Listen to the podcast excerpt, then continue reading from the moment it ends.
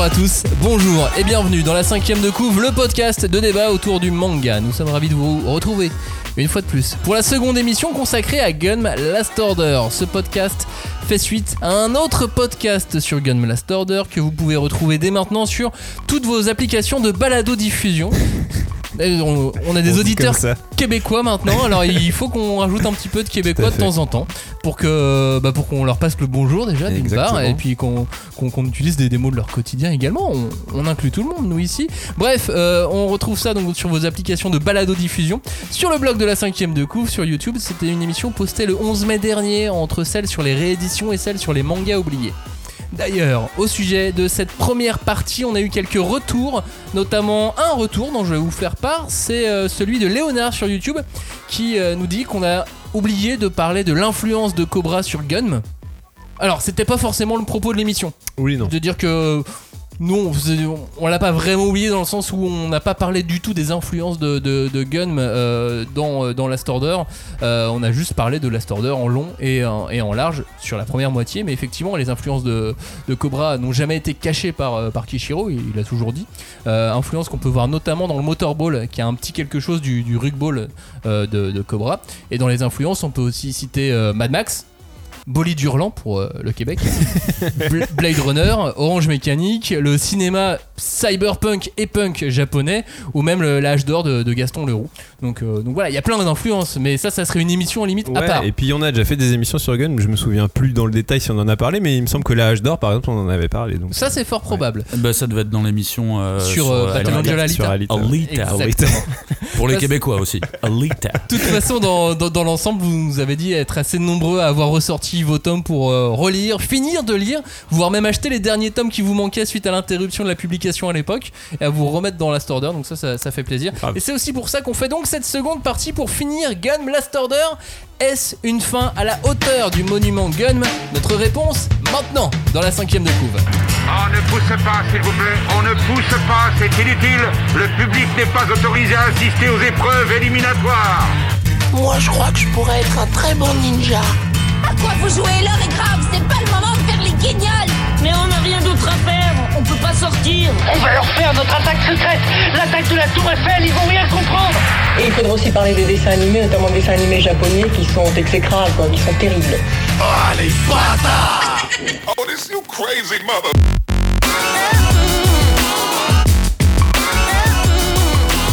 Bonjour à tous, bonjour et re-bienvenue dans la cinquième de couvre, l'émission de débat autour du manga. Nous allons ici disséquer, dépecer, charcuter et aimer Gun Last Order, ou plutôt les 62 derniers chapitres, les 7 derniers arcs. Oui, comme sur la première partie, ce sont des arcs très courts. Et en gros, ça correspond au tome 11 à 19 de la première édition, ou des tomes 7 à 13 de la nouvelle édition. On va donc parler du manga de manière chronologique. Vous pouvez donc ainsi euh, suivre cette émission en fonction de votre avancée dans la lecture, évidemment. On va spoiler à chaque fois hein, les, les- les arcs de manière progressive. Vous les avez entendus dans l'introduction de cette émission. Cagnard et Robin sont avec nous, tels des adeptes des karatékas supramustelidés. Telle sera leur voix. Bonjour, messieurs. La voix de la loutre. La voix de la loutre. Ouais, ça vous. Oh Oh oui. L'art karatéka de la loutre. Très bien. Ça, Bah, le- moi je vais faire le panda alors. C'est le karatéka supramustelidé, tu vois. Le- le- le- moi je fais le karaté panda avec pancarte. Hashtag 5DC pour réagir sur les réseaux sociaux. Vous pouvez nous retrouver sur Instagram par exemple, mené d'une main de maître par Johnny. Vous avez même quelques concours en ce moment, n'hésitez pas à aller y faire un tour. Et puis il y a bien sûr tous les autres réseaux habituels et notamment le Discord de la cinquième de co. Vous pouvez euh, discuter des émissions sans nous en plus, avec Et d'autres oui. euh, Vous parlez entre vous, c'est génial. En fait. Exactement, puis lancer euh, plein d'autres sujets. Et je dois vous avouer qu'on vous regarde. Ah, vous discuter vous regardez, hein, on vous regarde, hein, mais euh, on n'intervient pas. C'est passionnant. On sait où vous habitez. Euh, donc, euh, maintenant, euh, d'autres questions vont se poser à la fin de cette émission. Oui. Par, par exemple, que lire après Last Order Bon, ça, on y reviendra. hein. Il y, a, il y a bien sûr l'antépisode, autre mot québécois. Je continue à repasser Ouais, le mais bonjour. à faudra pas trop divulgacher. Hein. Exactement. L'antépisode, donc, Gun Mars Chronicle, dont le tome 7 paraît le 7 juillet prochain. Chez, euh, chez Glénat toujours et notez d'ailleurs que Yukito Shi- Kishiro fait, fait une pause en ce moment mais rien de grave hein. le, le retour de la publication est prévu pour le mois d'août donc il fait juste une pause euh, d'été Bah, c'est bien, il a bien raison. ou peut-être Il se, il se prend la Golden Week. ouais alors c'est- Non, c'est allez, pas très large c'est en mai hein. Tu sais, c'est les mêmes c'est comme Ah nous putain, oui. Tu sais, c'est euh, nos ponts de mai à nous en gros Euh, commençons, commençons cette émission et commençons avec les chapitres. Donc, euh, on enchaîne hein, directement après la fin de l'émission précédente au chapitre 63 à 68. Deux arcs, deux mini-arcs. Euh, c'est le combat contre l'Anormalie et le Warman 609. Gali est morte. Je fais des guillemets avec mes doigts. Buddy prend un verre avec Zeka. Tranquille. Et puis euh, retour aux autres pour un nouveau tour d'affrontement entre géants. Donc là, cette fois, l'amicale du karaté spatial. Enfin, juste Toji, quoi, pour l'instant. Face à la monstruosité Anormalie. Point furieux versus euh, pénis géant qui va l'emporter. Et ensuite, euh, on passe à la demi des Space Angels dans une courte demi-finale face à une équipe de Jupiter à base de robots nano augmentés et de trous de verre. C'est encore n'importe quoi. Qu'est-ce que vous pensez euh, de voir d'entrer là comme ça avec ce, avec ce- avec ce combat un être géant s'inspirant de l'homme, c'est comme ça qu'il est, qu'il est décrit, se battre avec un pénis? C'est une véritable signification ou c'est juste un gros délire d'auteur pour vous? Bah, en tout cas, euh, il y a une signification puisque euh, euh, Kishiro lui-même revient en- un peu en détail sur l'origine de ce monstre et tout, et tout ce qu'il dit philosophiquement des pulsions humaines, etc., et de comment il était construit. Donc, après, il y a une explication. Après, est-ce qu'il a créé cette explication parce que c'était son délire de faire combattre un robot avec un pénis géant? Ça, on saura jamais. Bah moi je serais un peu entre les deux ouais. je pense que Kishiro s'amuse à mettre à mal la masculinité à, à plusieurs reprises hein, dans, dans le manga et surtout dans, dans Gun Last Order plus que dans Gun. Ça c'est pas pour me déplaire, mais je pense qu'il se fait un gros délire là. Il se fait plaisir. Il fait, je vais faire des attaques avec un pénis géant. C'est tellement improbable et tu t'attends pas à voir ça à ce moment-là. Si Bah, tu, non. tu sors, tu, De toute façon, on s'attend pas à voir un robot se battre Oui, contre un pénis géant. C'est rare de s'attendre à ça euh, en disant prochain chapitre, il y a un pénis qui apparaît, c'est sûr. contre Sûr. des karatékas. C'est sûr et certain. C'est le twist euh, du truc. Malgré tout, au début, je pensais vraiment que c'était genre un, un clin d'œil, un délire. Je me suis, j'ai bien vu, c'est vraiment un pénis. tu sais, je me suis dit, euh, ce que j'ai bien Tu vu. sais, ça quoi. fait penser au truc de Fight Club là, Brad Pitt qui, euh, qui euh, met des images de pénis Ah pour ouais. les films de Disney. Genre, bah attends, j'ai bien vu là. Mais, Non, mais j'ai j'ai bugué, tu vois, et au fur et à mesure, je me suis rendu compte que c'était totalement assumé et que le robot, il avait vraiment des. Ah bah que oui. c'était son, son attaque, quoi. Bah, ça parle de canon libido assez rapidement. hein, donc, ouais, oui, ouais, mais. C'est verbalisé. euh, Mais tu sais, c'est- tu lis, tu lis, Ouais. t'es dans ton combat, tu vois. En plus, c'est c'est baston-baston, tu vois, ce passage-là. ah ouais, ouais. Déjà, tu te remets, il y a Gali qui est censée être morte à ce moment-là. Donc, tu. Tu navigues à vue hein, Ouais, dans, bah oui. dans, dans de voir quoi. Et là, là, tu vois un pénis apparaître. Je vais tourner la page et là tu vois que le pénis tire des trucs. des- Qu'est-ce que c'est que ça? Tout est contrôlé. euh, Mais oui. puis, Ouais, ouais, ouais. En même temps, c'est un peu l'impression que c'est un peu le délire de, de Kishiro à ce moment-là. Il, il va de plus en plus loin, quoi, dans, dans, dans, dans l'absurde et tout. euh. Bah ouais, c'est ça. Parce qu'après le plus euh, grand combat de pouce de l'histoire du manga, Ouais. dans, dans- dans- dans un, peu, un peu plus tôt, là on a peut-être le plus gros affrontement avec un pénis géant dans un manga. Et là, je suis d'accord que c'était un truc que peut-être on pouvait pas percevoir dans Gun, tu vois. euh, qui a- Mais typiquement, euh, l'idée de Nova et du flanc, moi je range ça un peu dans la même catégorie, Ouais. tu vois. C'est là, ça n'a aucun sens. Faut pas euh, chercher à comprendre, c'est. euh, ouais, je sais pas, c'est délire obsession à ce Ouais, moment-là. après, euh. après, métaphoriquement, ça a du sens quand même. Mais, euh, mais moi, en tout cas, ce que j'aime bien dans Stark, c'est que c'est un petit arc de transition. Comme tu disais, Gali, elle est morte. Donc, euh, on est. Enfin, elle est censée être morte. Donc, on est un peu en attente et on a droit à cet arc qui est pour moi un mini-arc qui nous permet de profiter vraiment avec une jubilation du talent de Kishiro juste dans les scènes d'action et dans le gigantisme. Parce que, on l'a peut-être pas dit, mais la Normalie, c'est un monstre qui est vraiment gigantesque. C'est même, je crois, que le plus gros monstre qui est dans le tournoi ou un truc comme ça. Donc vraiment là, ça nous permet de profiter visuellement de euh, comment Kishiro il met en scène des, échelles de, taille et des échelles de puissance et tout, et euh, c'est super euh, jouissif à regarder en vrai. Ah bah moi c'est ce qui m'a vraiment le plus impressionné tu vois en reprenant cet arc je me suis dit putain mais quel branlé visuel quoi. Le mec se lâche mais complètement j'ai limite l'impression qu'il est plus dirigé par son dessin que par son histoire. C'est alors qu'est-ce que j'ai envie de dessiner? Qu'est-ce que ma main a envie de dessiner tu vois? Et j'ai l'impression qu'il se lâche vraiment et je me suis dit putain mais pourquoi on oublie aussi souvent que Kishiro est un tueur Jouissif. Bon, Bon, allez, ouais, on est sur un champ lexical assez. c'était volontaire ou pas du tout C'est juste pour savoir. Mais je me suis rendu compte euh, quand Kadir a dit branler, j'ai dit ah oui, jouissif aussi, c'était euh, dans le champ lexical. C'était pas contrôlé, mais comme euh, souvent.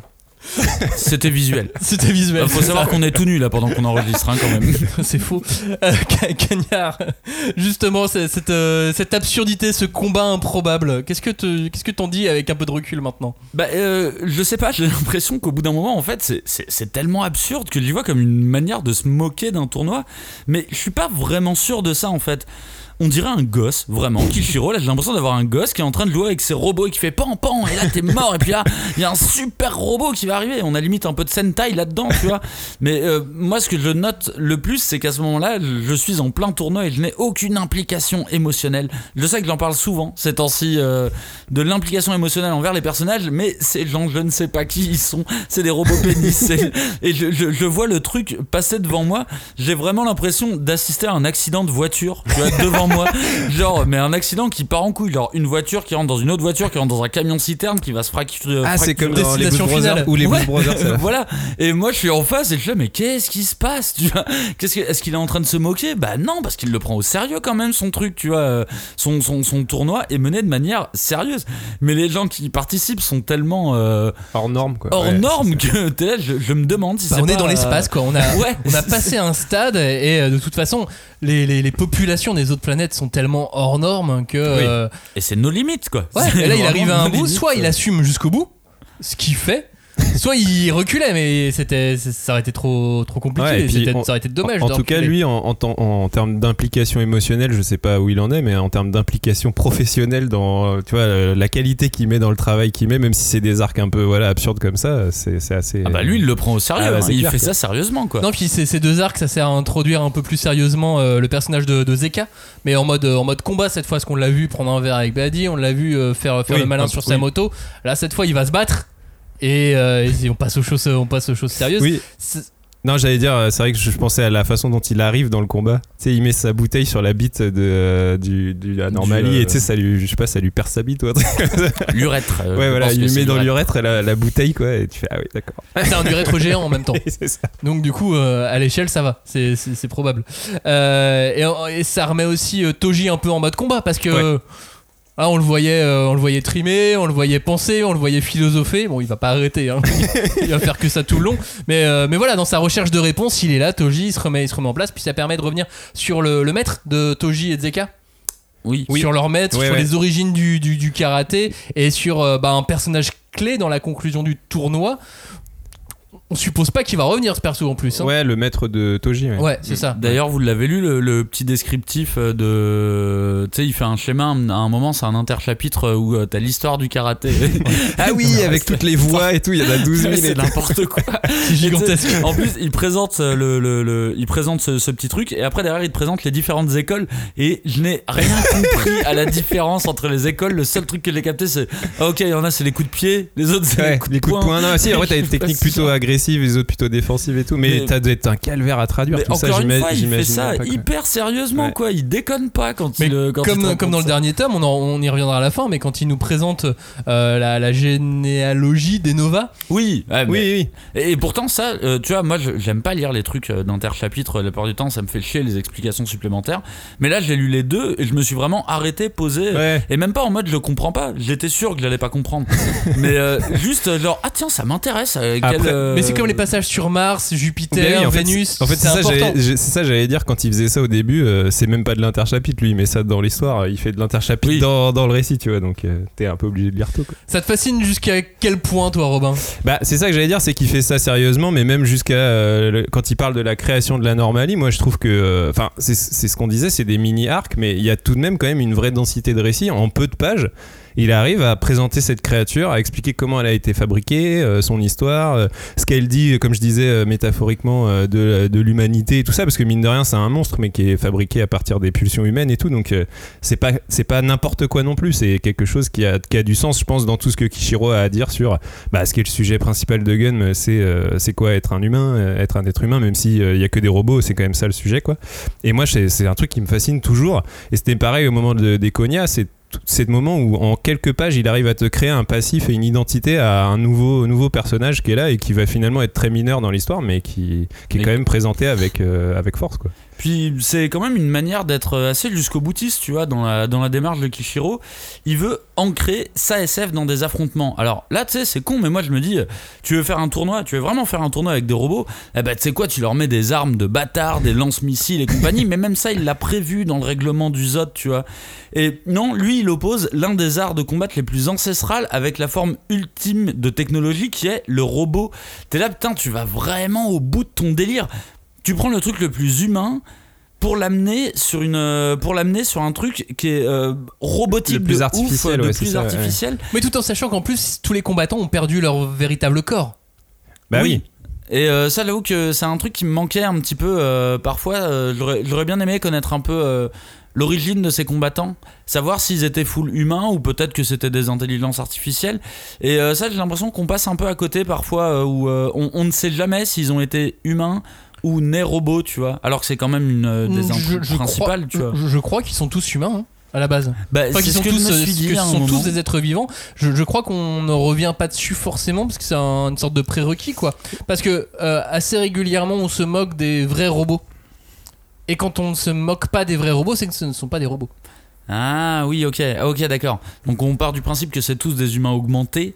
Ou des êtres toute vivants. façon, Ouais. des êtres- oui, des êtres vivants organiques. euh, Mais et euh, ouais, ok, d'accord. Mais c'est vrai que je, non mais je rejoins un peu Canard, il y a un côté un peu vertigineux quand tu te mets à te poser la question de à quel moment ils ont été modifiés, tu vois, parce qu'en fait euh, c'est tellement admis dans le monde de Gun que personne n'est à 100% tu vois humain, Humain. que tu dis à quel moment dans leur histoire et quel âge ils ont, tu vois, on sait même pas. euh. Bah, on- on- Des fois on le sait mais on le sait pas toujours. Je vous propose de reprendre ce bout de conversation dans deux arcs sur le royaume du génome. Oui. Parce que du coup, ce qu'a fait Zeka, etc., Ouais, à ce vrai. euh, va, va prendre un petit peu. euh, précipite, on se Oui, précipite. voilà. un peu d'importance. Il y a le combat ensuite contre donc le, le Warman de, de Jupiter, qui va là aussi discrètement placer tous les petits points pour arriver à la conclusion finale. Euh, les Joviens, le trou de verre, là, c'est c'est la totale, mais c'est juste qu'à ce moment-là, on s'en rend pas compte. Ouais, mais il est très Tout fort. est en- important ouais. là, mais on s'en rend pas compte. En fusil de Chekhov, euh, il aime bien ça. euh, Ah mais il les Kishiro, multiplie. il en met tout le euh, temps. là, je pense qu'on peut parler de mine de Chekhov euh, dans le cas de Kishiro. de Gatling de Chekhov. Bah d'ailleurs, je vais revenir un petit peu sur euh, ce que je disais à propos de, du- du côté jusqu'au boutiste de, de, Kishiro, parce que je trouve que c'est- c'est c'est une réflexion que je me suis faite euh, pile à ce moment-là dans, dans, dans cet arc. Je trouvais ça assez amusant que là, on, c'est comme si en fait on avait des, robots. Donc on peut dire des cyborgs, tu vois, des êtres humains euh, euh, qui se sont augmentés d'un point de vue robotique. Et là, on dirait qu'ils sont en train de, chercher à retrouver quelque chose de plus humain et que à travers le développement et la technologie, ils, sont censés revenir à des trucs plus comme le karaté euh, traditionnel. Et je trouvais que c'était intéressant parce que c'est une question qui est vraiment un des sujets principaux de Gun, à, quel point est-on humain Quand est-ce qu'on est encore un humain euh, Quand on s'est fait augmenter et compagnie? Et la question de l'humanisation des robots, c'est-à-dire en quelques mots, c'est est-ce que les robots ont une âme? Elle se reflète euh, vachement à travers l'apprentissage de techniques qui sont très humaines au final. Et euh, bah tu sais euh, Max, les arts martiaux ils font souvent mention du, euh, du ki, tu sais, l'énergie qu'on ressent. Et là j'ai l'impression qu'il y a un peu cette même problématique de est-ce que les robots sont capables d'émettre du ki? S'ils sont capables d'en émettre, bah techniquement ça veut dire qu'ils ont une âme aussi, tu vois. Alors, on est sur des cyborgs. Ouais, c'est là. Donc euh, le cyborg a une, a une, a une âme. Le, le cyborg est un être vivant. À Bah la oui, mais justement, c'est là, c'est là que te- toute la question se pose. À partir de, à partir de quel moment on te peut considérer comme un, comme un full robot et du coup euh, se dire que tu n'as plus forcément d'âme. Bah, c'est tout le sujet de, Ouais. de, de- de- c'est tout le questionnement de Gali en fait. À partir du moment où elle découvre Et là, c'est un peu qu'elle a plus. une euh, puce cerveau, euh, elle se pose des vraies questions. Là, pour moi, c'est un peu plus discret que quand Gali se pose la question de suis-je une humaine. C'est plus discret, mais je trouve que c'est euh, c'est limite plus intelligent de passer par un art martial pour revenir à un truc plus humain. Quoi. Bah, après ça c'est je pense euh, c'est lié au fait justement il a utilisé le karaté pour ça mais c'est toute la dimension je pense bouddhiste de Gun parce qu'en fait euh, il y a notamment via le personnage du maître de Toji qui est un, un cyborg qui a atteint l'état de bodhisattva là tu c'est quand dans le bouddhisme en gros tu en tant qu'être humain t'as atteint la transcendance et t'as T'as euh, décollé. T'as une illumination et voilà, tu- ça y est, tu as une meilleure compréhension du monde. Et lui, en fait, bah, c'est à la fois par euh, comment dire un repli intérieur sur ses techniques, euh, voilà, comme tu dis, ancestrales karaté humaine, mais aussi par euh,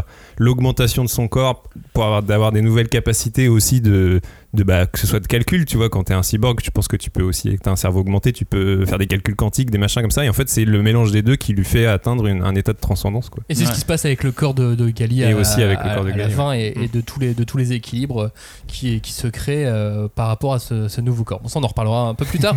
Euh, dans euh, la fin de, de cet arc contre les Warmen, justement, Gali n'est pas là, puisqu'elle est morte. Toujours. Bah oui. Et on laisse Zex se battre euh, solo avec en prime petit retour de Zazie euh, en mode combat. Fait toujours plaisir de l'avoir. Ouais, elle vient euh, donner un petit coup de main. Mitraillé là, franchement, moi, c'est- je, je kiffe. Et, à- et à la fin, on a quand même une sorte d'embryon de Gali Ah oui. qui apparaît, une espèce de, de, de- de bébé embryon Des Gali. bébés. Voilà, bébés et on sait pas trop ce que ça, ce que ça va donner. Et on passe au, à l'arc suivant, un arc qui s'appelle Ce monde de combat. Là, c'est la renaissance de Gali. C'est l'annulation du Zot également. Le hold-up du, du Zot par ses propres combattants. Badis fait une nouvelle fois euh, victimé par, euh, par Gali. Et on finit par euh, la grande guerre du karaté, le duo Zeka Toji. Euh, même le, le karaté peut-être devient le, le héros du manga à ce moment-là, l'espace de, de quelques, de quelques tomes. Parce que qu'est-ce qu'on en parle du karaté? Bah oui. ça, ça n'arrête pas. Mais moi, je vais revenir sur le point important de cet arc, presque le début de l'arc, c'est la, la renaissance de Gali. Ce kiff d'adolescent que j'ai eu, et à chaque fois que je le relis, j'ai le même. Tu sais, on fait des, on fait des close-up, on fait des gros plans sur, euh, sur des, des, des- des nouvelles parties de, de Mhm. son, de son design, et à la fin, le, le, le, le- plan large où elle est trop stylée, et elle a l'air trop puissante, et elle a l'air trop forte. Vraiment, pour moi, c'est vraiment du kiff d'adolescent bas du front. Gros pervers. Gros pervers chelou, d'ailleurs.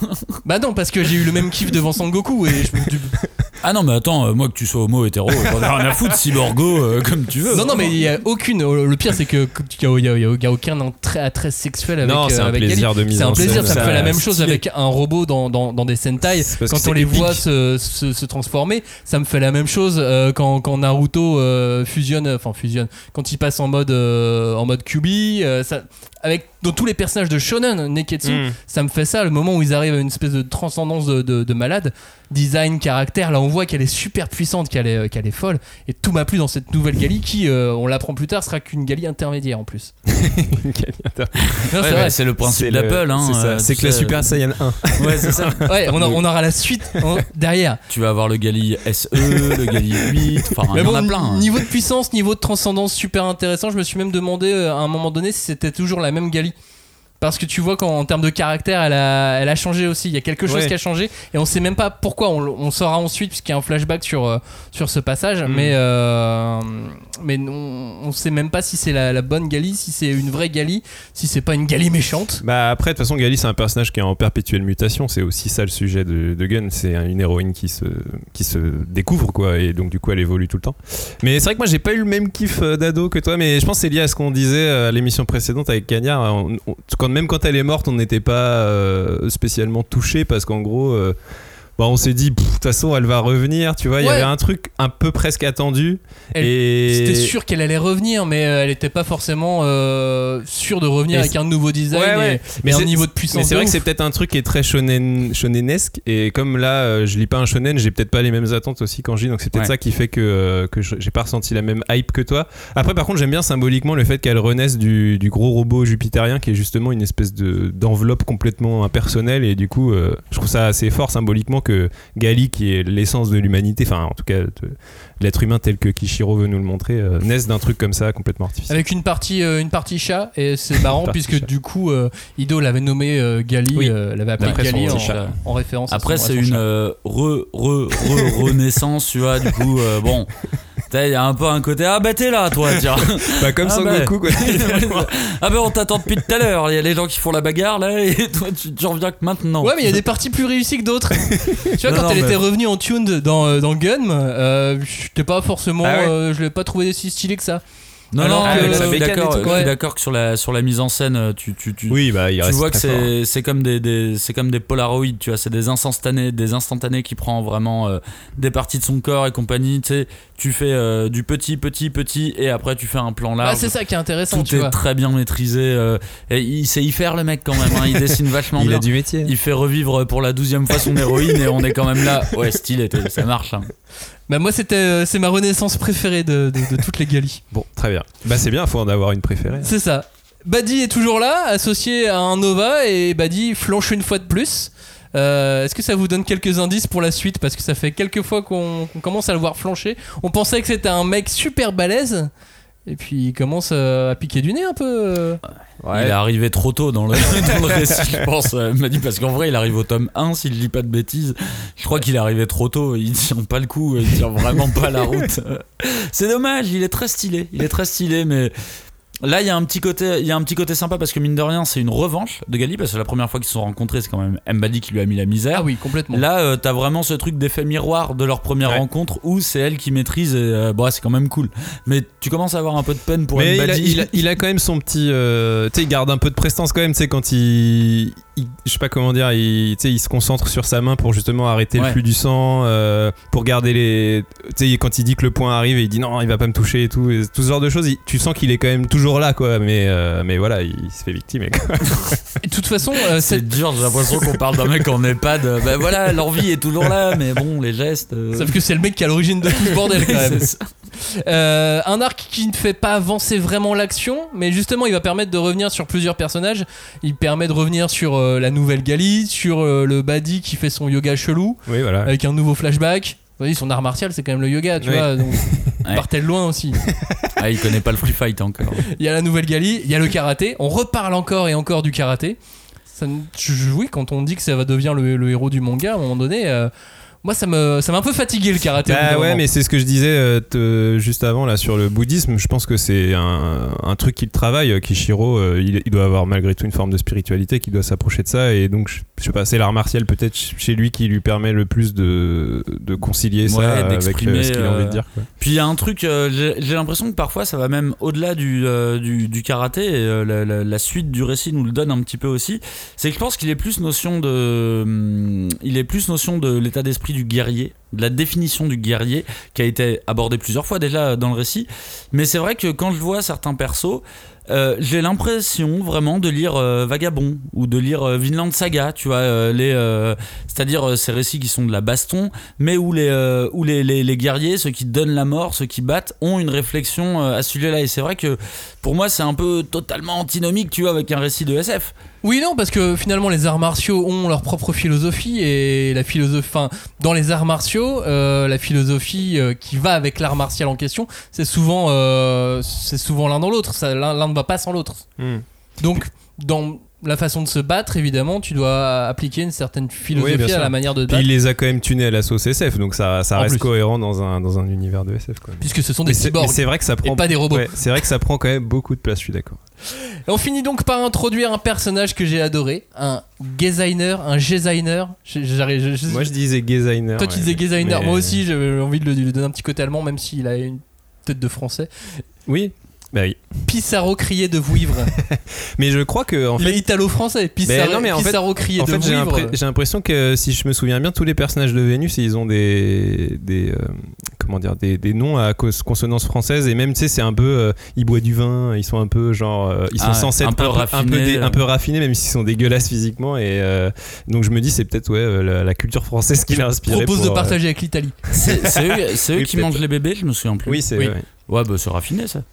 Comme euh, c'est raffiné. Bah Comme Jupiter, ça pouvait. Enfin, moi, je l'ai toujours vu Jupiter comme une espèce de colonie un peu soviétique. Tu sais, ils sont tout carrés et tout. C'est et, vrai. euh, et puis tu sais, il y a pas de Ah vrai ouais, chef. ouais, non, mais Il y a je un pense truc. que J'ai l'impression qu'il y a, il y a toujours un, un truc comme ça. quoi. On arrive donc euh, avec euh, ce nouveau personnage à l'arc suivant, le royaume du génome. Le combat, euh, le combat contre, contre Vénus, un nouvelle demi-finale dans laquelle on découvre cette équipe de Vénus, autre favori du tournoi, et son charismatique personnage Y, un guerrier homme-lion génétiquement manipulé et modifié. Oui. Parce que il, il est, il est manipulé génétiquement, mais il est, Et il est manipulé, psy- psychologiquement ouais, aussi. psychologiquement aussi. ouais.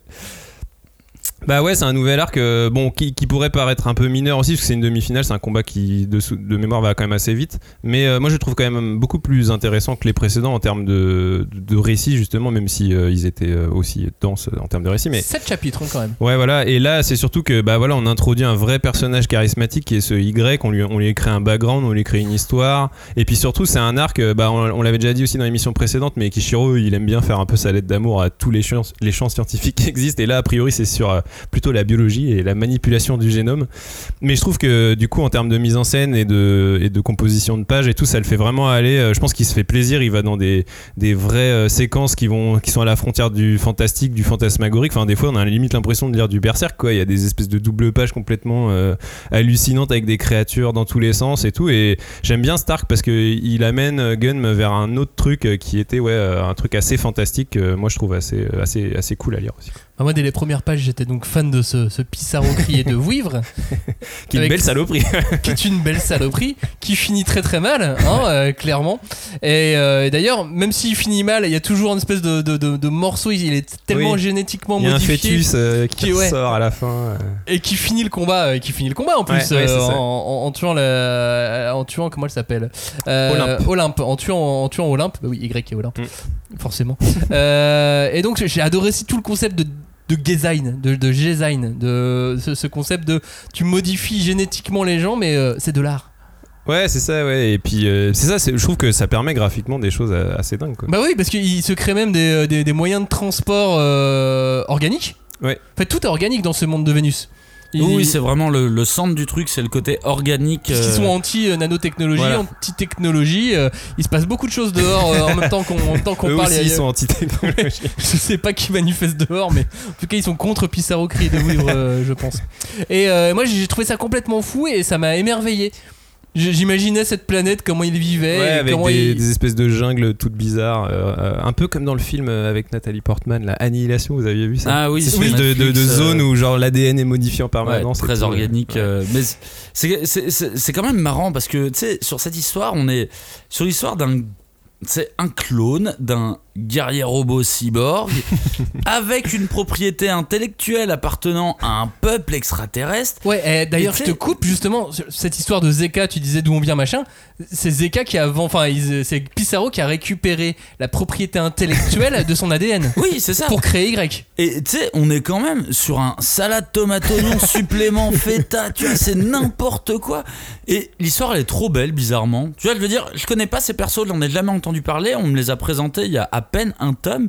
Et bizarrement, j'ai réussi à comprendre toute la dramaturgie de leur histoire en quelques chapitres. Après, euh, la, la, dra- la dramaturgie de leur histoire, elle est pas non plus hyper complexe. Tu vois, on est sur un modèle très Roméo et Juliette et compagnie, mais c'est fou. Tu nous mets un, tu nous mets un truc dix fois trop chargé et en même temps qui passe tellement tout seul. C'est assez magique. euh, je, je trouve ça assez magique. Encore une parenthèse. Une parenthèse euh, scénaristique de A au fait. Ce genre d'histoire Ouais. peut arriver dans Je le vous avais pas raconté cette histoire, mais en fait. Ouais, euh, c'est ça. Mais ouais, parce qu'en plus, je trouve, bah, moi j'aime vraiment beaucoup ce personnage d'Y. Je trouve que c'est un personnage bah, qui a certes une existence assez éphémère dans Last Order, mais je trouve que c'est un personnage qui est au final euh, bien plus humain que beaucoup d'autres, notamment via son histoire, comme tu disais, avec Olympe, qui est son Olympe. Tu vois, ce nom, il est d'ailleurs pas anodin. Tu vois, Olympe, c'est bah, la montagne où il y a les dieux dans la mythologie grecque. Donc c'est lui, en fait, la conquérir, la retrouver, c'est, je sais pas, une manière de aussi transcender, atteindre l'état de, de divinité et tout. Et du coup, il a, il a un destin et euh, je sais pas comment dire, un- un- des aspirations qui sont profondément humaines, alors qu'il a vraiment été entièrement fabriqué. Lui, pour le coup, il a, enfin, tu sais même pas d'où il vient en fait. Mais il est organique. oui, voilà. Contrairement aux autres Exactement, qui ouais. sont nés, mais dont les corps ont été modifiés. Mais Là, on est Lui- plus sur du clonage, un truc. ouais, euh, c'est ça. un peu Mais comme il, a, ça. mais il a été Bah, fabriqué. c'est un alors vrai, que les un autres genre Frankenstein quoi pour le coup. alors que les autres ouais, n'ont pas été fabriqués, mais ils ont des corps qui ont été fabriqués. ils ont été Donc c'est marrant comme opposition. euh, Ah bah j'avais pas pensé à Frankenstein mais ouais effectivement Bah ouais, là, pour il le coup, c'est côté vraiment- très comme ça qui se Ah, euh, contre son créateur en plus euh, Mais même Gali dès, dès le début, hein, dans, Ouais. dans Gun Oui. aussi, on a des influences. Oui, bah, le complexe de. Frankenstein, il est, il est partout. Et puis après, bah, ce que j'aime bien aussi dans Y, c'est que bah, c'est aussi un guerrier, quoi. C'est, il forme une espèce d'absolu de combat. Et limite, lui, ce que je trouve intéressant, c'est qu'on pourrait croire qu'il il rejoint un peu les deux, ver- deux visions du guerrier qu'on avait citées dans l'émission précédente. T'avais la vision, euh, tu sais, euh, féminine, qui était celle de Zazie, euh, qui était euh, le guerrier, il doit fidélité, protection à son, à son, à la personne qu'il a décidé de protéger. Et Zeka, euh, c'est euh, plutôt la vision masculine, genre, euh, bah, je détruis tout, et puis. euh, et un homme doit un, être un vrai euh, guerrier libre, et celui euh, qui est capable de détruire son, en- son environnement et limite t'as l'impression que Y lui il, je sais pas comment dire il synthétise les deux quoi en gros il, à la fois euh, bah, Olympe il veut la dévorer et il veut aussi la protéger tu vois il a une espèce de, de truc qui, qui mélange tout. Et puis d'ailleurs euh, c'est pas anodin pour moi que son affrontement ce soit contre Zeka. Et les deux tu sais ils se promettent même quand euh, Zeka finalement il bat, euh, il bat Y parce que Zeka est trop puissant. Euh, tu sais Y il lui dit bon bah t'as gagné mais je te promets qu'on se reverra dans une vie plus Ouais. tard quoi. Et même Zeka c'est lui qui apprend quelque chose de Y du combat tu vois. Bon après ça reste Zeka il apprend genre ouais en fait je vais on- protéger les meufs c'est bien quand on est un guerrier tu vois. Bon ça reste un apprentissage assez léger mais voilà il a quand même appris un truc quoi ah non mais c'est quand même un perso Zeka tu sais j'ai cherché longtemps genre mais à qui il me fait penser? Tu sais il a un vrai côté euh, Furio euh, tu sais un peu loupard tu vois quand je dis loupard je l'utilise vraiment ce mot Ouais. pour le côté rétro tu vois ouais euh, bah oui c'est- il est avec son vieux cuir noir et moto, tout, ouais. cuir, euh, cuir sans manche. euh, et en même temps, il a un côté un peu noble des samouraïs. Euh, tu sais, le samouraï doit marcher trois pas devant sa meuf, tu vois. Et euh, j'étais là. euh, Putain, mais c'est bolos quoi! C'est vraiment. Les femmes, euh, les femmes ont créé l'amour, euh, c'est elles qui ont créé les problèmes des hommes. J'ai, mais c'est nul! Putain, c'est- qu'est-ce que tu veux retirer de ça? Et bizarrement, un tome après, on en arrive, euh, on en arrive à Mbadi qui est en train de, de, de, de- de discuter avec Arthur dans une tornade de Causalité. de causalité où il explique en gros que bah, le Excalibur, l'arme ultime, a été donnée aux hommes et la Feta, Mo- la Feta Morgana, la Fata Morgana a été donnée aux femmes parce que les femmes représentent l'espoir. Et du coup, je me suis dit, mais attends, euh, en fait, c'est hyper féministe comme, euh, comme message là, ce que tu donnes. Et entre ces deux trucs, je me dis, putain, mais il se fout de notre gueule, quoi. il est vraiment, on est sur du, euh, du, du macho euh, 2.0 japonais. Et de l'autre côté, euh, bah, hymne, hymne aux femmes, ce que Gun, pour moi, est quand même est un Ouais. minimum, tu vois.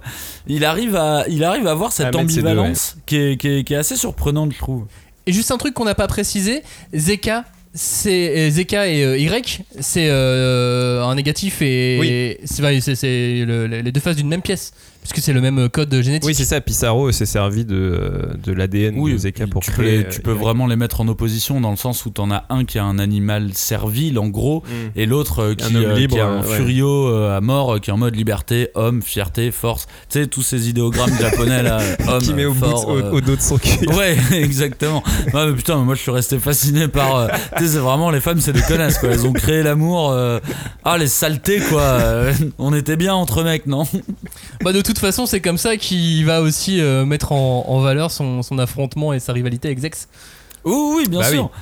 Et, et mine de rien, je trouve que c'est assez intelligent de partir d'un personnage qui est bête, parce que moi je peux pas dire autre chose que ce raisonnement est bête, tu vois.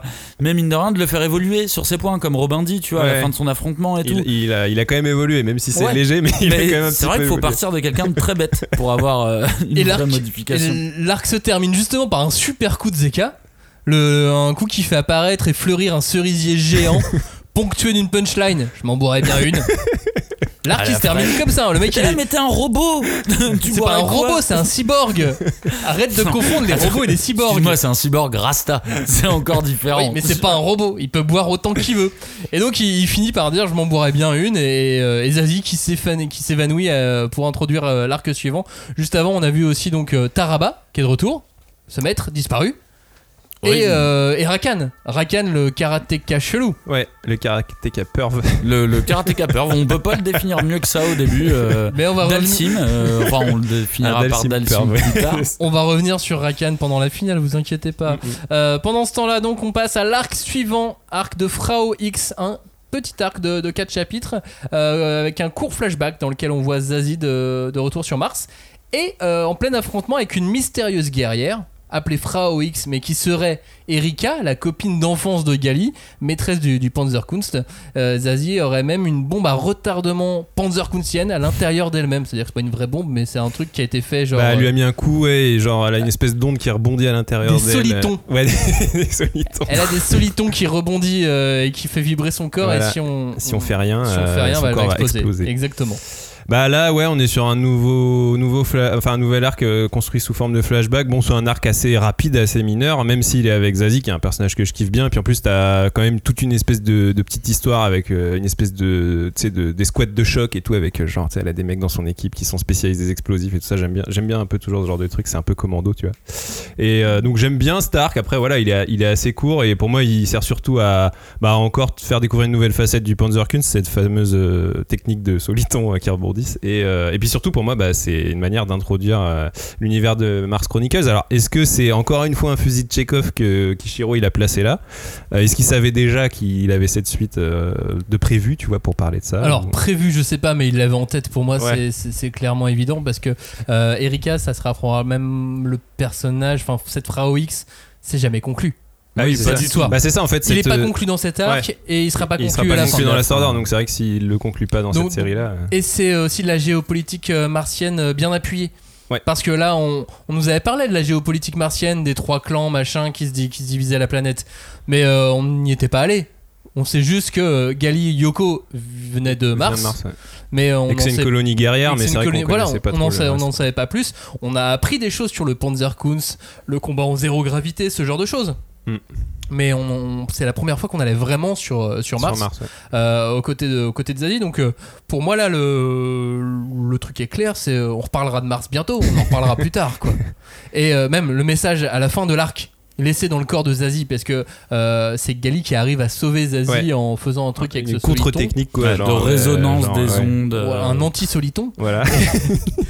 Et à la fin, euh, on découvre que euh, Erika, Frau X, avait laissé un message ce coup de poing, ouais, elle avait dans son un- coup de poing ouais. euh, qui disait euh, à bientôt.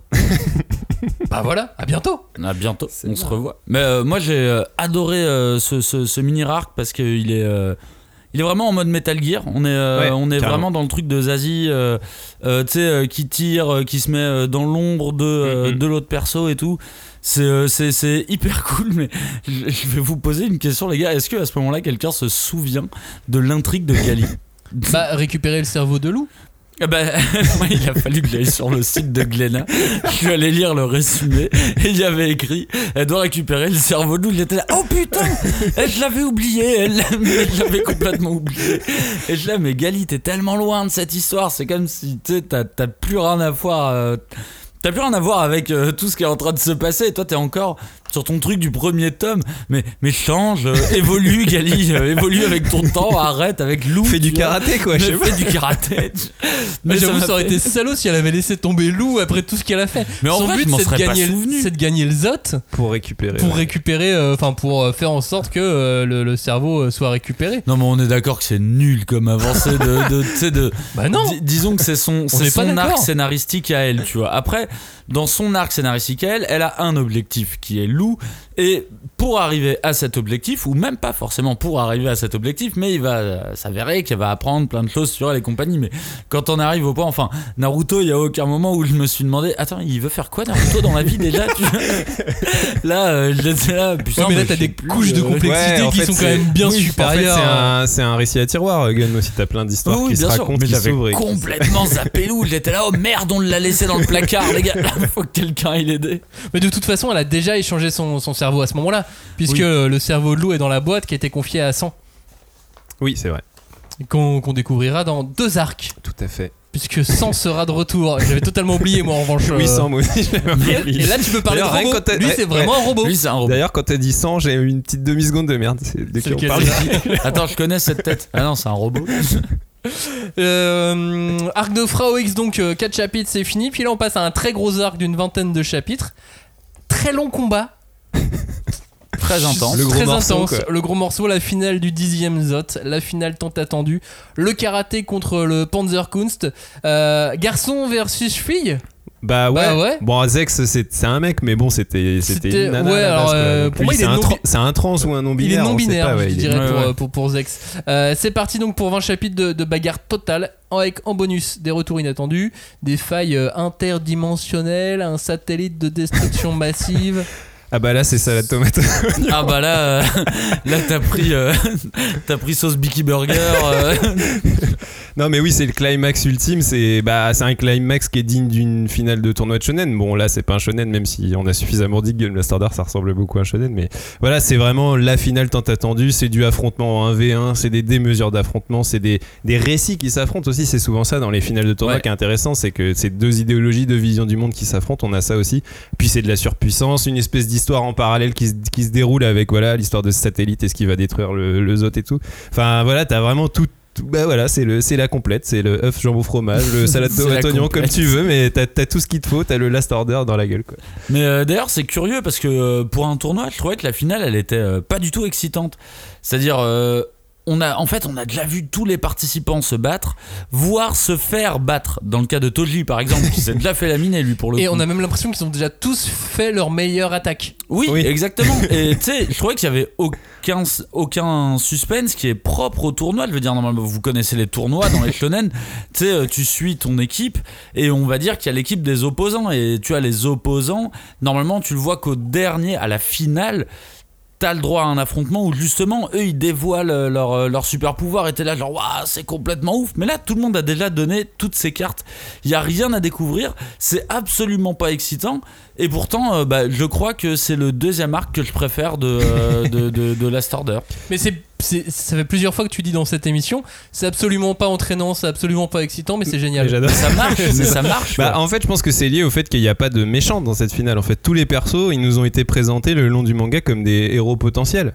Bon, à- peut-être à part Rakan qui n'a pas, qui a pas vraiment un profil de héros, mais je veux dire, sinon, tous les autres personnages, euh, ils ont plus ou moins été tous le héros de leur propre histoire. Et euh. ils ont même déjà niqué le règlement. Ils ont niqué Mbadi. Donc, tu sais, ça peut être un opposant dans un Du coup, il y a tournoi. euh, Plus que Damoclès, il n'y a, plus que ce, oui, ce voilà, ce fameux, ce fameux faire. satellite. Mais ce euh, fameux satellite avec cette histoire euh, de, euh, de de cyclone euh, temporel enfin non comment c'est- bah, bah, la tornade de causalité. ouais ça. voilà la tornade de causalité qui va foutre le bordel et encore on sait même pas trop Mais pour moi, pour en revenir au tournoi et au combat en lui-même, en fait, on s'attache moins au dénouement du, du- du tournoi, de qui va gagner, que de les voir tous là se foutre sur la gueule. Alors certes, on a vu leurs attaques ultimes, mais pas forcément les uns contre les autres. Donc du coup, ça va être intéressant de voir Zeka face à Zex. Et puis en plus, au final. euh, ils ont quand même des attaques ultimes qu'on n'avait pas prévues. Bah oui, il y a quand même des trucs, euh, des petits trucs en plus, quoi. Bah, moi, je suis complètement d'accord. hein. Les, les- les combats de la finale, franchement, ils sont patates. Et quand je parle de patates, je parle celle euh, que Zek se prend. euh,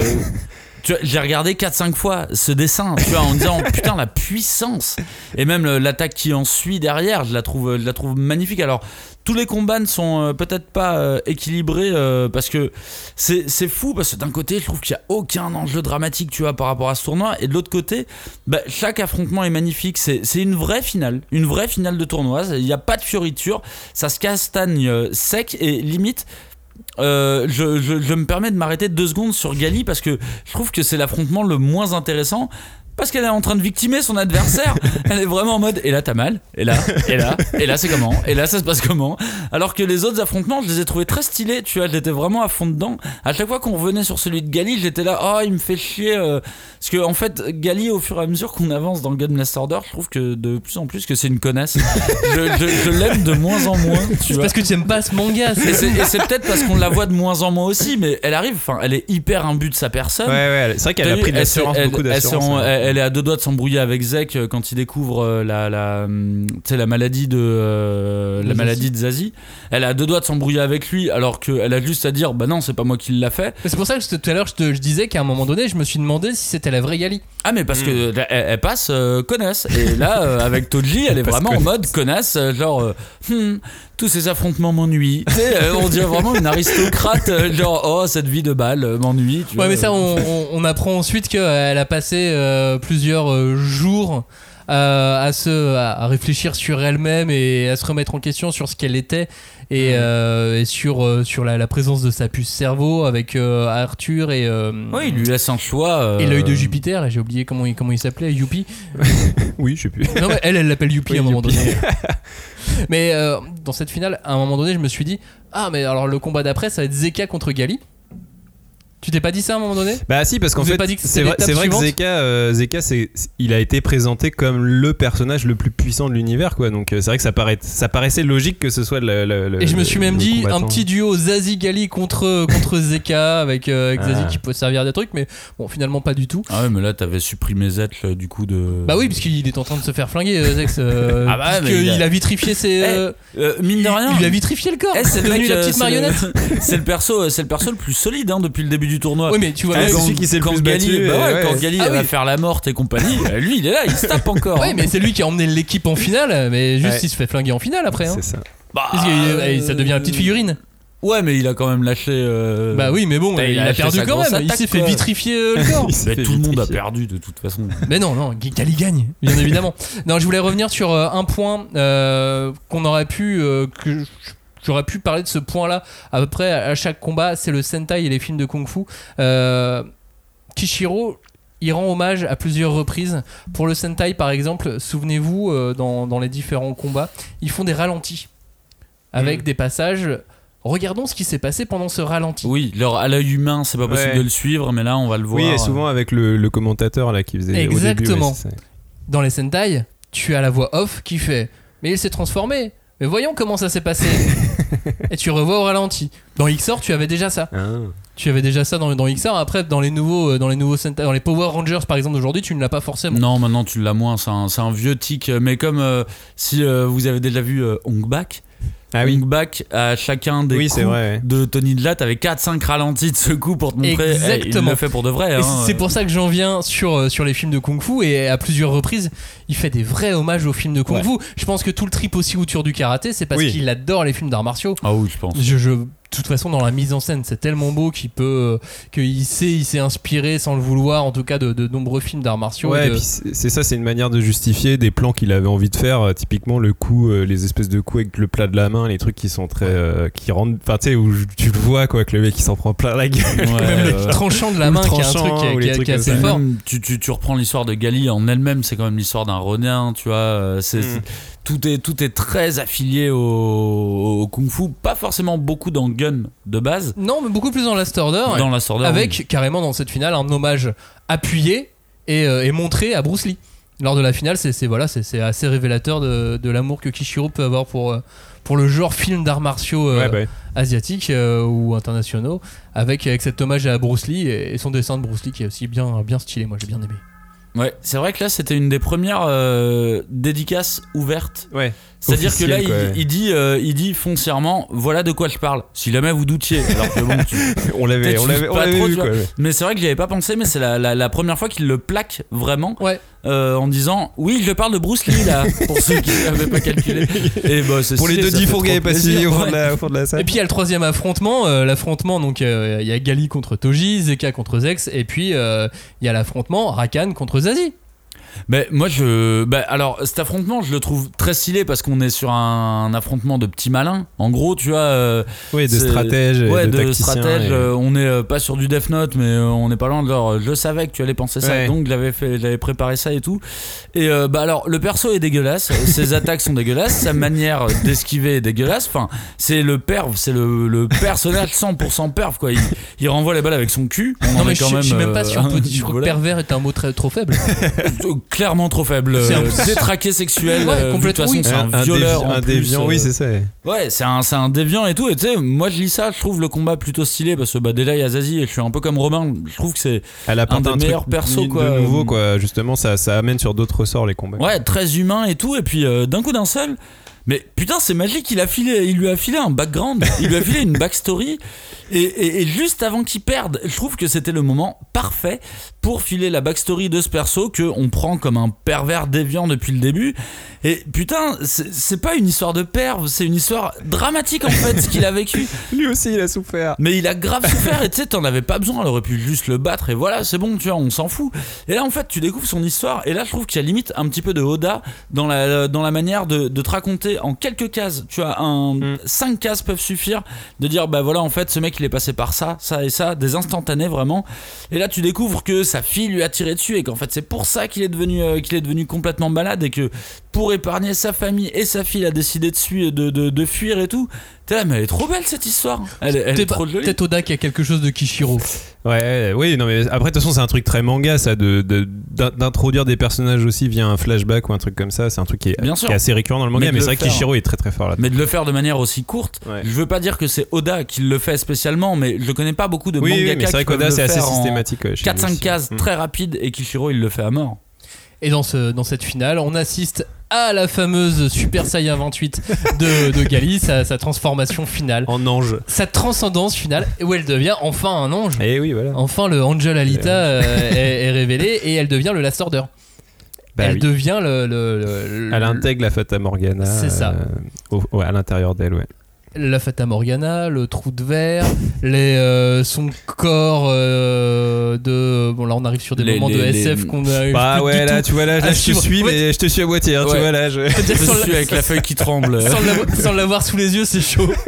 avec le les de. Moi, je me souviens des ailes, quoi. Je me souviens des ailes et que c'est un ange. Et, C'est les- et du coup, ça, ça m'allait. Je fais, ok, c'est bon, c'est les Jupitériens qui l'ont récupéré en scred, euh, tu sais, qu'ils la récupèrent vite fait, Ouais, qui disent Ah, tu es un meurt, ouais, il me semble que c'est ça. Oui, oui et non. C'est-à-dire que elle, elle utilise le trou de verre, elle se retrouve sur Jupiter où ils essayaient Ah, oui. de reproduire euh, une version euh, Jupiter euh, soviétique de, Ouais. de, de Gali. Cubique, cubique. cubique et, et elle, elle défonce tout le monde et elle retourne dans le trou de verre et là elle se retrouve en- avec Youpi et, et, euh, et Arthur et elle discute et, euh, et ainsi de Elle suite. discute. Ah, et elle revient dans sa forme finale avec, avec les ailes où elle est stylée et, et où elle, fait. Des ailes une- en acier de Damas. Ouais. C'est ça. Qu'aurait fait une, euh, une magnifique figurine, mais elle-même le dit, ses ailes me gênent.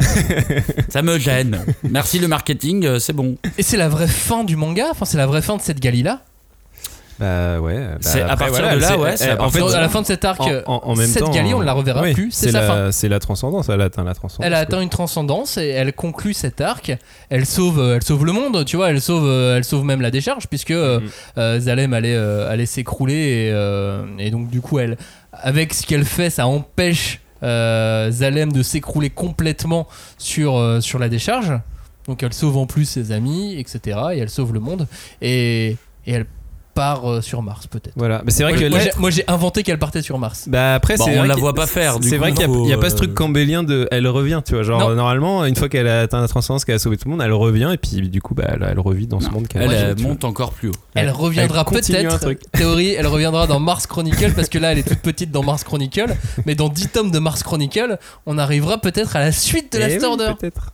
Eh, c'est un truc, faudra y repenser. Euh, donc ça c'est la fin de Gali, puis c'est- il y a la, la- la fin de Buddy. Bah oui, moi j'aimerais bien qu'on parle.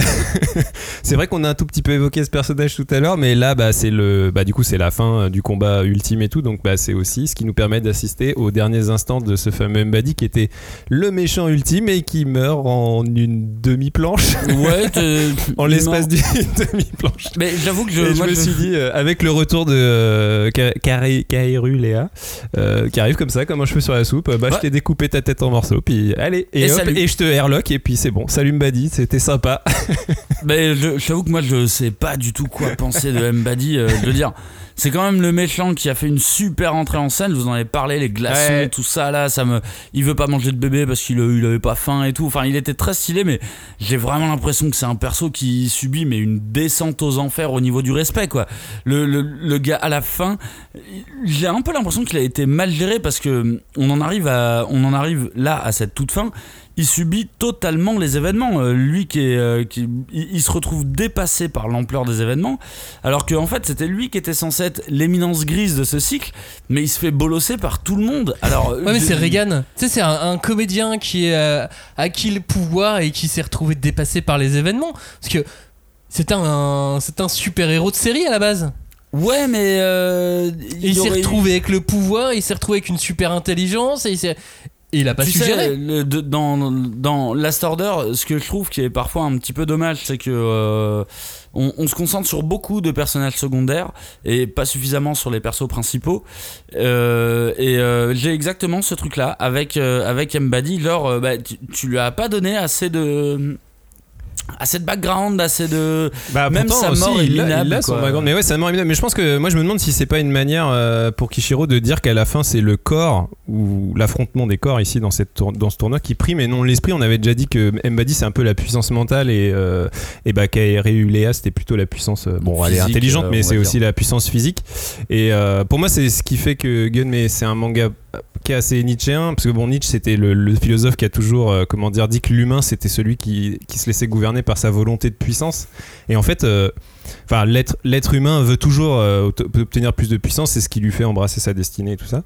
Et en fait Mbadi il est plus dans une volonté de puissance il a la puissance il a l'ordre ultime et il a jamais en fait euh, il a plus le but en fait Mbadi si ce n'est maintenir l'ordre quoi et donc en fait je pense que cette sa manière vision. euh, cette manière de l'expédier, c'est histoire de dire bah ouais en fait c'était pas vraiment toi le, le vrai antagoniste euh, pour Gali. Bah son truc c'est de d'apprendre à, à- à toujours aller vers plus de puissance et, et, s'a- et s'accomplir et se transcender. Et en fait c'est ça, c'est ce qui fait que on aime Gali aussi, c'est qu'on veut la voir évoluer, on veut la voir euh, comment dire se transcender. Et c'est peut-être pas par Mbadi qu'elle pouvait y arriver, c'était pas en affrontant des mecs type euh, Zeka, Toji et compagnie quoi. Et sans compter qu'il y a toute cette interrogation sur euh, le corps. À quoi sert le corps? Qu'est-ce Bah que, oui. le- qu'est-ce que le corps? Pourquoi s'attache-t-on au corps? Où il va plus loin avec les puces cerveau? Ouais bien sûr. Puisque finalement la moitié des personnages n'ont plus grand-chose d'humain, pourtant ils continuent à être, ils continuent euh, à, euh, à exister, à avoir une âme, à ressentir des choses, sans être forcément uniques en plus. C'est ça. Et c'est ce qu'il fait. Alors là, je vais vous faire un petit cours de philo.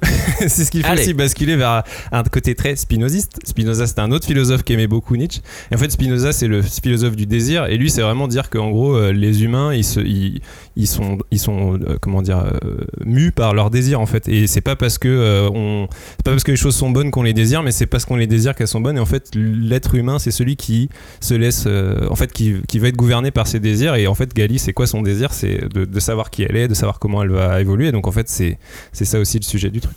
Et le personnage de Zex en miroir de, de Gali est aussi super intéressant par rapport à ça, parce que lui, il fait le choix euh, d'un corps non sexué. Ouais. Ou en tout cas pas, pas, pas le même que ce qu'il avait euh, à la base euh, et qui ne garantit pas sa propre identité et le corps qui ne définit pas l'identité de l'individu. Je trouve ça super moderne. Ouais, ouais, carrément. C'est pas des questions qu'on se posait au et- moment où et ça a été surtout, écrit. En et plus. voilà, et en fait, du coup, les héros sont finalement tous des personnages qui ont des corps en mutation, alors que euh, Mbadi, lui, justement, c'est le seul personnage qui a son corps d'origine, qui est un être humain. Alors certes, il a trois puces cerveau, mais sinon, le reste de son corps, il est 100% euh, naturel. quoi. Avec Zazie. Avec Zazie, c'est vrai. Zazie n'a pas été transformé. Mais Zazie, elle est trop cool. Un autre personnage qui n'a pas été transformé, c'est dans l'arc suivant. Il est en couverture. C'est Foggia. Qui revient? Ah là là, ça m'a fait plaisir de le revoir. Ah, c'est bizarre, hein, parce ce que perso. tu finis donc, tu, tu, tu finis ce- cet arc euh, et même ce tome de la nouvelle édition, euh, ce, ce tome euh, 12, 11, ce tome 11 de la nouvelle édition, euh, et, euh, et tu te dis, mais qu'est-ce qui va se passer maintenant Bah oui, c'est bon, là, ça y est, c'est. Qu'est-ce qui reste est à réglé. résoudre Qu'est-ce qui reste à résoudre Le combat, le tournoi est fini, euh, la fin du monde a été évitée, enfin la fin de la décharge a été évitée. C'est pas trop pour Jupiter, mais bon, on les aime pas non plus. Ouais, on les verra. Mais c'est assez marrant parce que euh, ça, c'est digne d'un dernier chapitre de manga. Il a décidé d'en faire deux tomes. Du coup, tu, en plus, ce- le- le- le- la partie euh, porte excellemment bien son nom, à la poursuite de Gali, tu vois, euh, et euh, tout le monde est à la poursuite de Gali. Et moi, je peux pas m'empêcher de voir un truc, un minimum méta, en disant, oui, le lecteur aussi. Bah ouais, non, mais je Le, pense lecteur recherche Gali euh, qui a disparu depuis un moment, comme Fly à la fin de Fly, tu vois. Alors tout le monde recherche plus ou moins euh, Gali et bah là, euh, ouais, c'est euh, c'est 19 c'est quand même chapitres. fou quoi de dire t'as- t'en C'est- as fait autant. 19 chapitres de retour sur Terre avec Foggia et Ido, qui est de retour. Ils vont euh, partir pour une espèce de, de grand road trip à la recherche de Gali.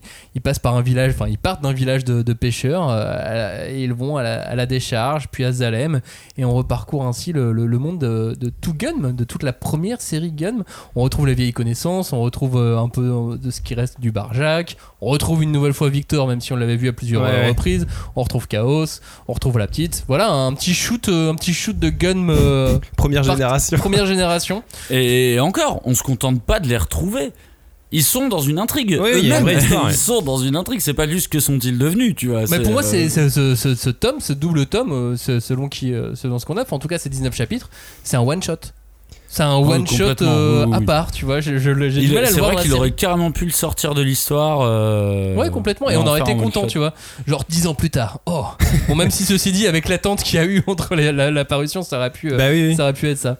Mais moi j'adore cet arc de fin justement, son côté one shot, son côté récit compact euh, en lui-même, et puis je trouve voilà ce côté résumé de la série d'origine euh, en un seul tome avec tous les leitmotifs de, de Gun. On en retrouve, tu sais, euh, les espèces de, de gangs sanguinaires qui détruisent les villages, qui mettent feu aux villages. On retourne à la décharge, on retourne à Zalem, on revoit euh, l'histoire de Nova et compagnie. Enfin, genre il y a vraiment tout tous les leitmotifs de, de, de, de Gun qui sont résumés en un seul tome. Pour moi, c'est c'est presque un final d'opéra. Alors après, Gun, c'est très opératique, c'est c'est Oui, très oui, vertigineux, ça va dans tous les sens et tout.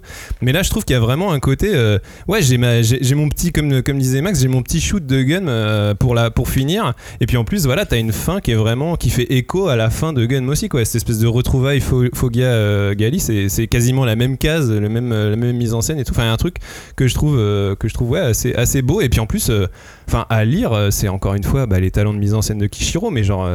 C'est une intrigue qui se lit de ouf, elle est trop bien quoi. Genre le road trip, tu crois à tous les personnages que tu rencontres, les, les environnements, les machins, tout ça c'est une histoire qui se tient et qui est une bonne histoire quoi. Et même les mecs dans le village qui les Mais aident quand ils se cassent en voiture, on a envie d'y croire, on a envie de se dire que c'est normal, que c'est logique. Ouais, et puis Et le tout sur 11 mois en plus. quoi. Ouais, et puis on retrouve le et on retrouve le côté Mad Max euh, qu'on aimait bien dans Gun euh, truc. Mais c'est surtout oui, c'est aussi un arc qui, qui prouve la capacité de Kishiro à dilater le temps parce qu'au final on se rend compte au début du truc ça nous met 11 mois auparavant. Donc en gros Last Order ça s'est passé en euh, 11 mois quoi.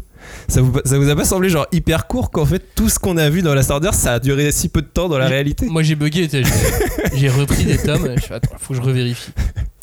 Il- Tout n'est pas logique, mais si tout est logique en fait. tout est absolument logique, euh, tout est maîtrisé. C'est incroyable Non, mais la ouais, c'est façon dingue. dont, dont Kishiro a son gun, a tout gun, a tout l'univers en, en tête. Ouais. C'est que dans sa tête. Mais c'est génial. Ouais, et puis on sent que c'est un univers qu'il aime, quoi. Là, pour moi, ça, c'est aussi son espèce de, chant du cygne, genre, c'est sa déclaration d'amour à, à Gunn, et à la première série Gunn, mais aussi au perso de, de la première série Gunn, bah, qu'il avait pas oublié, qu'il aime toujours, et qu'il a envie de nous montrer, et qu'il a toujours envie de mettre en scène, parce que voilà, il aime cet univers, c'est son bébé, quoi, c'est son jouet. Bah, moi je trouve que c'est c'est c'est quand même fou là en arrivant. Moi j'ai j'ai beaucoup aimé hein, euh, cet arc euh, qui était. Bah du coup tu reviens à des, des, des, des- questionnements plus terrestres et tu vois aussi surtout les conséquences des actes de Gali. C'est-à-dire que même si elle est plus sur Terre, en fait elle agit encore pour les Terriens, même parfois sans s'en rendre compte, mais elle agit quand même euh, pour eux. Mais en le lisant, et tu sais, elle me disait mais non. Mais non, tu vois, elle va revenir, euh, elle fait un truc, tu vois. Et euh, bah, tu sais, elle apparaît littéralement à la dernière page euh, du, du, du, du, du, bouquin. Je me disais, putain, mais c'est fou, dans, dans, dans Last Order, on aura quasi pas vu Gali, quoi. Et euh, ça me fait. euh, J'en avais parlé dans la première émission quand je disais que pour moi, Gali est un peu un expédient narratif, tu vois, euh, de, de, ce que veut raconter Kishiro. J'ai vraiment cette sensation dans, dans, dans c'est-à-dire que Gali n'est pas très présente et c'est pas très grave. Parce que Kishiro a tellement de personnages à nous présenter, a tellement d'univers, de planètes, de gouvernements à nous présenter que, en fait, Gali, tu sais quoi, tu peux faire ta vie de ton côté si tu veux. Il y aura toujours autant d'histoires à raconter dans, cette, euh, dans cet univers. Du coup, pour moi, Kishiro, c'est pas juste le créateur d'un personnage, euh, euh, féminin, badass et compagnie. C'est un créateur d'univers. Il a créé un univers qu'il peut parfaitement faire vivre sans Gali et c'est ce qui est peut-être un petit peu dommage dans, dans, dans, dans Last c'est qu'on en oublie la, la présence de Gali mais je trouve ça euh, je trouve ça assez génial quand même euh, c'est limite d'un côté méta comme s'il répondait à Gun Gun a été sanctifié par le personnage de Gali et Last Order est sanctifié par l'univers que représente, euh, que représente ce que Kishiro a créé.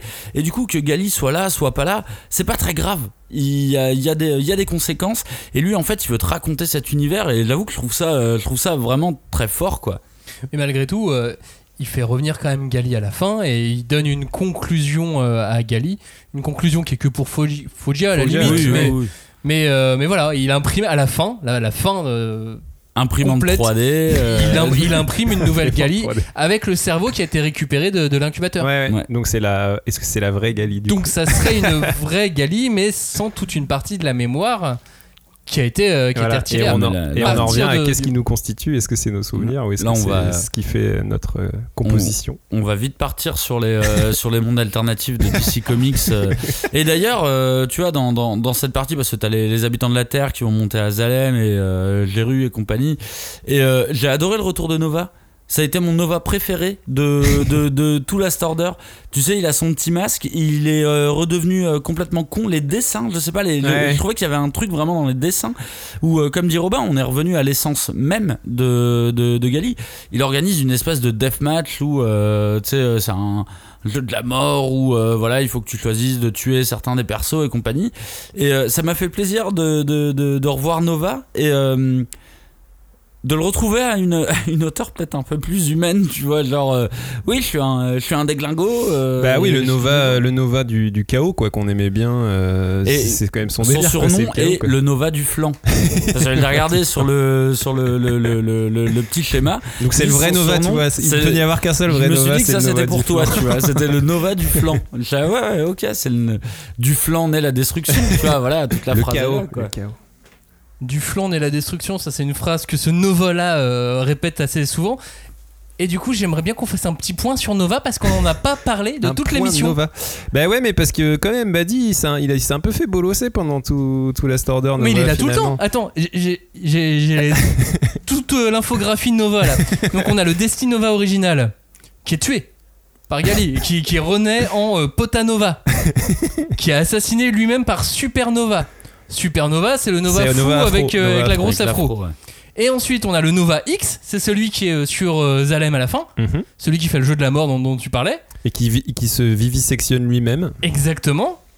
Et qui a donc créé les Decoy Nova, notamment le Decoy Nova 84 qui va permettre à Ido euh, de s'extirper euh, du jeu de la mort de Mhm. Nova X. Oui, c'est ça. Qui, ouais, qui sont des dégénérés. Le Nova euh, flanc. Nova dégénérés.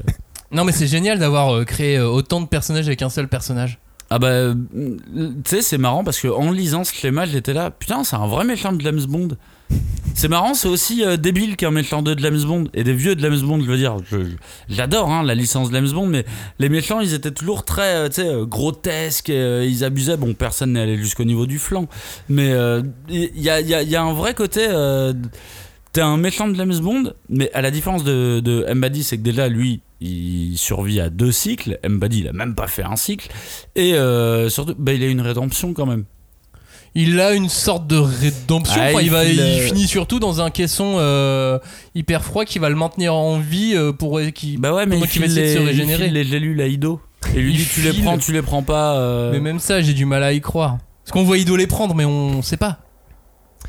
Non, mais il a pas menti, dans le sens où tout le monde peut revenir à la vie. Alors, ça aussi, hein, j'ai pas très bien compris. Je les ai butés, mais parce que je savais que je pouvais les ramener à la vie derrière. Parce qu'il a sauvegardé, Bref, il a fait des sauvegardes euh, moléculaires dans l'espèce d'énorme Oui, non, mais j'ai pas compris pourquoi il avait fait Ah, ça. pourquoi il les a sauvés Mais, mais en fait. Nova, bah oui, en fait, Nova, c'est un- c'est vraiment le personnage du chaos, quoi. Et là, j'en reviens euh, à Nietzsche, c'est que pour euh, s'accomplir euh, et, et embrasser sa destinée, il faut aussi accepter le chaos. Et genre, Nova, c'est vraiment le personnage qui a accepté le fait que rien n'a de finalité et lui-même n'a pas de finalité. En fait, ce qu'il fait n'a pas de but. Je pense Bah, que Nova, façon- tout ce qu'il fait n'a pas de but, si ce n'est De voir des euh, réactions. vivre l'instant euh, présent, voir comment ça réagit et comment le chaos, euh, comment le chaos euh, agit en fait. Et je pense que lui, c'est ça ce qui l'anime.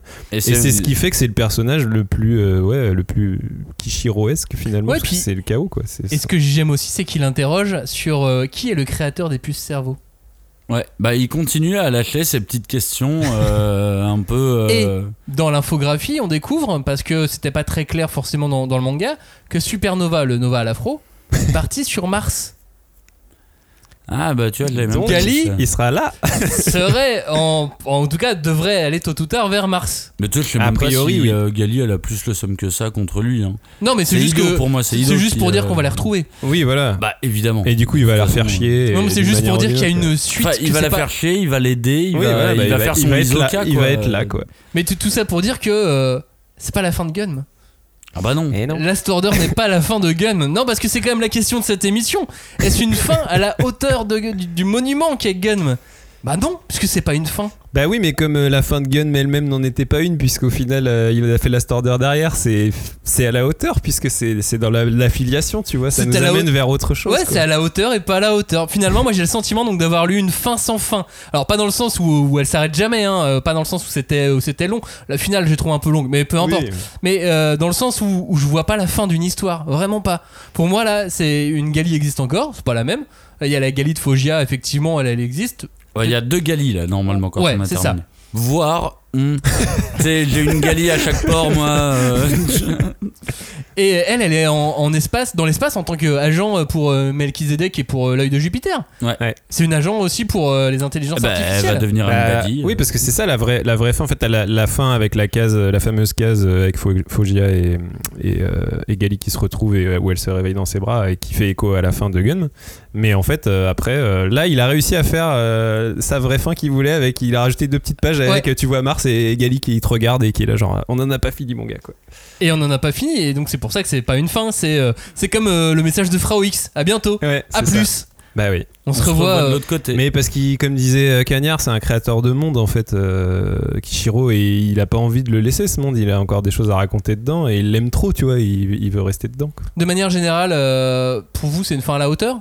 Bah, de toute façon, on va pas laisser les, les auditeurs sur un. euh, vous savez, le bien, le mal. euh, on est dans une zone de gris. moi, moi je, je, je pense que. euh, la- je pense que Last Order est pas euh, forcément au niveau de Gun tout court.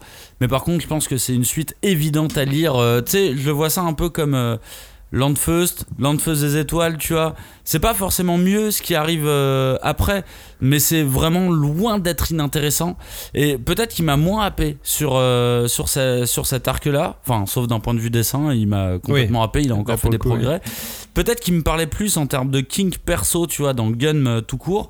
Là, il m'a un peu perdu, plein de fois. Mais comme je l'ai dit plein de fois, au niveau de Gun, euh, enfin de, de, de Gali, qu'on perd dans, dans, dans cette histoire.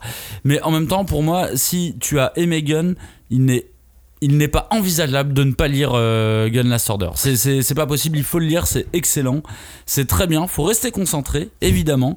Et en vrai, même si t'es pas concentré, qu'est-ce qui va se passer tu vois? Il va rien se passer, tu vas juste assister à des putains d'affrontements trop stylé, tu vas peut-être pas très bien comprendre.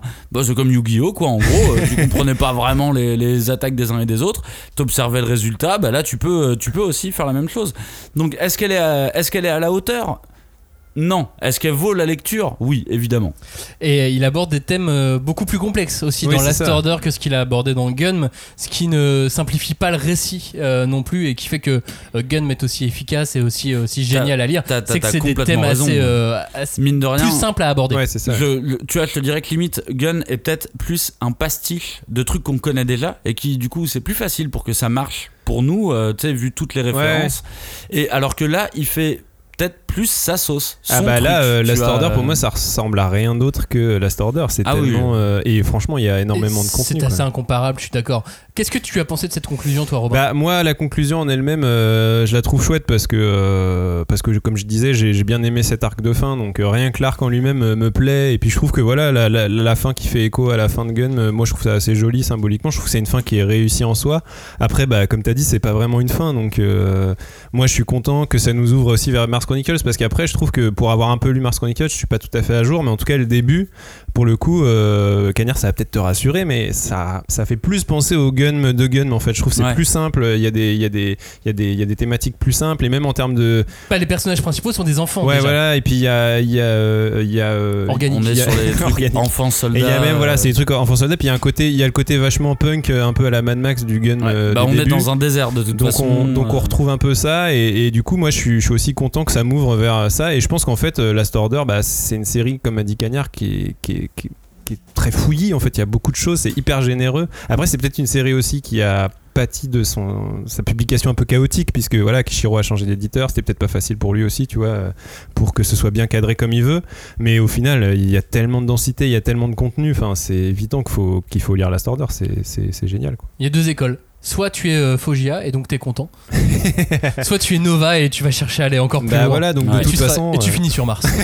Ah bah on est tous Nova du voilà. coup. euh, dans ce cas-là. euh, en supernova. hein. Tu vois, moi je veux pas de. Effectivement, je veux pas, je veux pas être Foggia. Je veux pas euh, récupérer une Gali de mon souvenir et de me dire, eh, vas-y, je vais me taper des branlettes avec Gali, tu vois. Je veux euh, l'appel à l'aventure, l'appel à l'espace, le- le- l'appel à ce que je ne connais pas. Et vu que de toute façon, je ne suis pas attaché à Gali comme personnage. Je suis attaché à cet univers et euh, effectivement, je suis sûr que Kishiro il a énormément de choses à raconter encore. Et faut le laisser dans son précaré, le mec. Hein. Tu veux pas raconter d'autres histoires, pas de souci. Reste, euh, reste dans, ce- dans cet univers. T'as créé un truc de fou déjà. Je pense que Fogia et, et peu de gens se tapent des branlettes euh, avec Gali. Eh ben, euh, alors, À part voilà. la Normandie, alors, peut-être. alors, alors, vu qu'on parle de cyborgs qui ont été, euh, qui ont été modifiés, je pense que la branlette a été modifiée aussi. D'accord, ah oui, c'est une autre. euh, ah bah là, je, c'est une autre valeur. mais je pense que c'est une vraie question qu'il faudrait poser à Kishiro. Mais tu sais, je parle sérieusement, tu vois, genre, as-tu envisagé les rapports sexuels et la masturbation dans Des ton cyborgs. univers euh, je des pense qu'il l'a fait C'est- non mais par exemple c'est une, c'est une question euh, c'est une question qui est envisagée dans le comics euh, Transmétropolitan de Warren Ellis où il y a énormément de robots de cyborgs et compagnie la question de la sexualité est abordée là c'est une Eh ben, question peut-être qui n'est euh, l'abordera quasi dans, pas dans abordée Mars Chronicles, qui sait. Peut-être. mais je suis sûr qu'il aura Mais moi je parie sur un quatrième euh, ou alors sur un, un- un quatrième la, la, la, la suite suite suite de, de, de Gun. après Mars Chronicle euh, Ouais.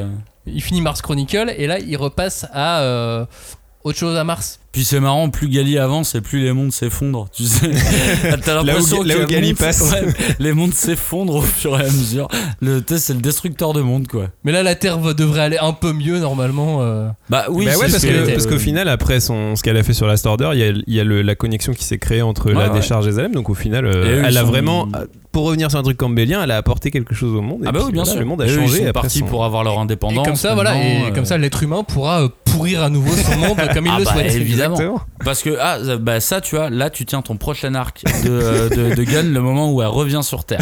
Pour se rendre compte qu'ils ont vraiment fait de la Ils ont merde. fait de la merde, ouais, je pense.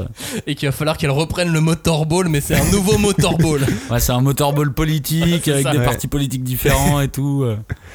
Merci d'avoir écouté cette émission. C'était la seconde partie sur la suite de Gunm. Gunm Last Order. Gunm, euh, une fin à la hauteur du monument. Euh, Gunm Last Order, une fin à la hauteur du monument qu'est Gunm. Oui et non, les, les- Voilà. les réponses étaient, La euh, réponse, étaient assez euh, Le difficiles. flanc. Le Voilà. flanc. Le, le- le flanc. La réponse est le flanc. La réponse, est euh, le flanc. Exactement, n'hésitez pas à réagir. Et puis on vous dit euh, à très bientôt. Ciao, salut Ciao, À ciao. très vite.